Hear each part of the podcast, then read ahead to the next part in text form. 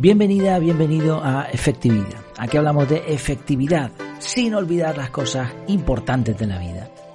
Hoy vamos a hablar de un tema un tanto filosófico, pero que como vas a ver tiene mucho que ver con la productividad.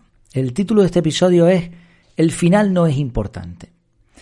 Solemos ver el final de las cosas, el éxito de alguien aparente, su mejor foto, su madurez, pero en realidad los finales son lo de menos, son mucho más importantes los inicios. Es la primera copa la que debe evitar el alcohólico.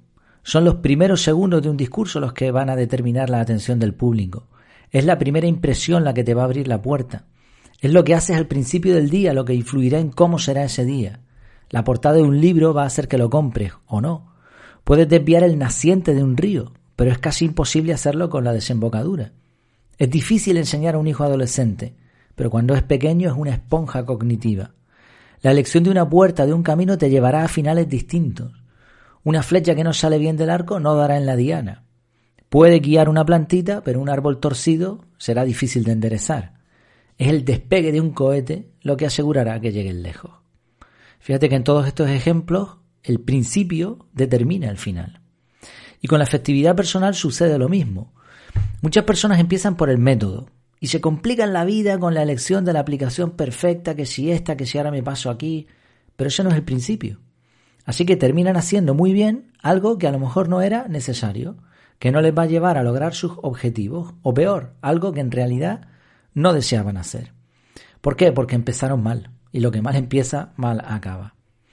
Durante algún tiempo tuve ciertas dudas de cómo empezar a, a enseñar a alguien un método de productividad personal, de organización personal. Muchas personas empiezan por el método, pero no han visto el principio. Por eso, después de pensar en el tema y observar el comportamiento de, personas que se acercaban al mundo de la organización personal, eh, llegué a la conclusión de que lo primero es determinar el por qué. ¿Por qué quieres ser más productivo? ¿Para ser como alguien? ¿Para producir más? ¿Para personas que no se lo merecen? A veces la solución no está en hacer más y mejor, sino en hacer menos, en hacer lo esencial. Pero para eso hay que hacer un ejercicio de diferenciación entre lo vital y lo banal. Y por eso en el método, en el método CAR, en el curso, se comienza definiendo las prioridades. La mayoría de las personas, por lo menos lo que yo he visto cuando he hecho algún curso presencial, es eh, eligen cinco: salud, trabajo, amistad, familia y espiritualidad. Salud, trabajo, amistad, familia y espiritualidad. Casi todas, ¿no? Espiritualidad, pues ahí meteré la religión o, o si es una persona no creyente, a lo mejor otro tipo de concepto. Mm, estas cinco parecidas, bueno, una vez definidas las prioridades, ahora lo siguiente es ver cómo funciona el método. Y nuevamente siempre hay quien, casi siempre, y esto me está pasando mucho en los cursos online, y es normal, yo lo, entiendo perfectamente, ¿eh? yo haría lo mismo. Empiezan a hacer preguntas sobre cosas que van al final. Y lo primero que hay que hacer es entender el método, que es muy sencillo. Primero, el concepto, el esquema. Y ahora comenzamos a montar el sistema. O sea, primero principios. Segundo, entender el método. Tercero, lo empezamos a implementar. Y bueno, y ahora la persona parece que tiene todo listo y ¡pam! Y pretende usarlo, pero ahora viene una lección y está puesta así a posta en el curso. ¿Dónde están las prioridades? ¿Qué ocurre? Esto me ha ocurrido en Mm, casi todas, por no decir todas las formaciones presenciales que he hecho, ha sucedido lo mismo. Todo el mundo parece tener claro lo que quiere porque lo definen muy bien en los principios. Y el método, ya digo, el método es muy sencillo de aprender y relativamente fácil montar el sistema inicial. Pero ahora se le pide al alumno que muestre en su calendario los bloques de tiempo que ha reservado para sus principios. Los principios, no los finales, los principios, las prioridades. ¿Y dónde están? Ups. Ahí está, fallan, ¿no? Hemos puesto todas nuestras actividades, pero se nos ha olvidado el principio. Basamos nuestro horario en lo que hay que hacer, en los resultados, en los finales. Pero lo importante son los inicios, las prioridades. Los finales van a depender de eso.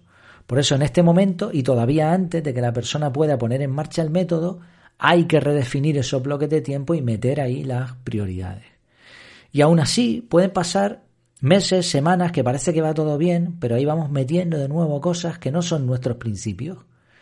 Por eso un buen ejercicio es cuántas de las tareas que efectúo en mi día a día tienen que ver con mis principios, con mis prioridades. Muchos métodos de productividad personal tienen este fallo y es que son continuistas.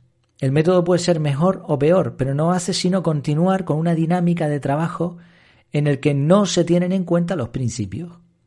Por eso en el método CAR no solamente se hace este ejercicio que te he mencionado, estos pasos, sino que además yo animo a todo el mundo, después de esa primera evaluación de las prioridades, de tener un bloque periódico, quizá cada seis meses o un año, para revisar las prioridades y para ver si nuestro calendario realmente nos está diciendo que lo estamos haciendo bien, que seguimos teniendo en cuenta los principios. Muchas veces ocurre que esos bloques relacionados con lo que queríamos en un inicio se van sacrificando se van metiendo ahí otros quehaceres, otras obligaciones. Y nuevamente tenemos que volver a los inicios. Sí, en resumen, al igual que el sonido nace en el silencio, los finales dependen de los principios. El principio es lo más importante y muchas veces, muchas veces perdón, determina irremediablemente lo que ocurrirá al final. En nuestra organización personal, sea cual sea el método que utilices, debes determinar las prioridades al principio, antes incluso de comprender o implementar un método. Esta es mi forma de pensar. ¿eh? Sé que hay personas que, opinan de forma distinta y creen que es mejor primero aprender el método y la aplicación correspondiente y después ver sus prioridades, su, bueno, eh, dependiendo del método hay otros conceptos, ¿no? Pero yo estoy convencido de que no. Primero, las prioridades, primero los principios y después viene todo lo demás.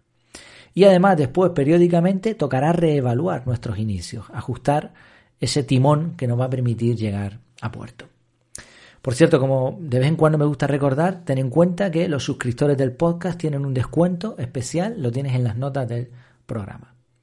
Muchísimas gracias por tu tiempo, por tu atención y hasta la próxima.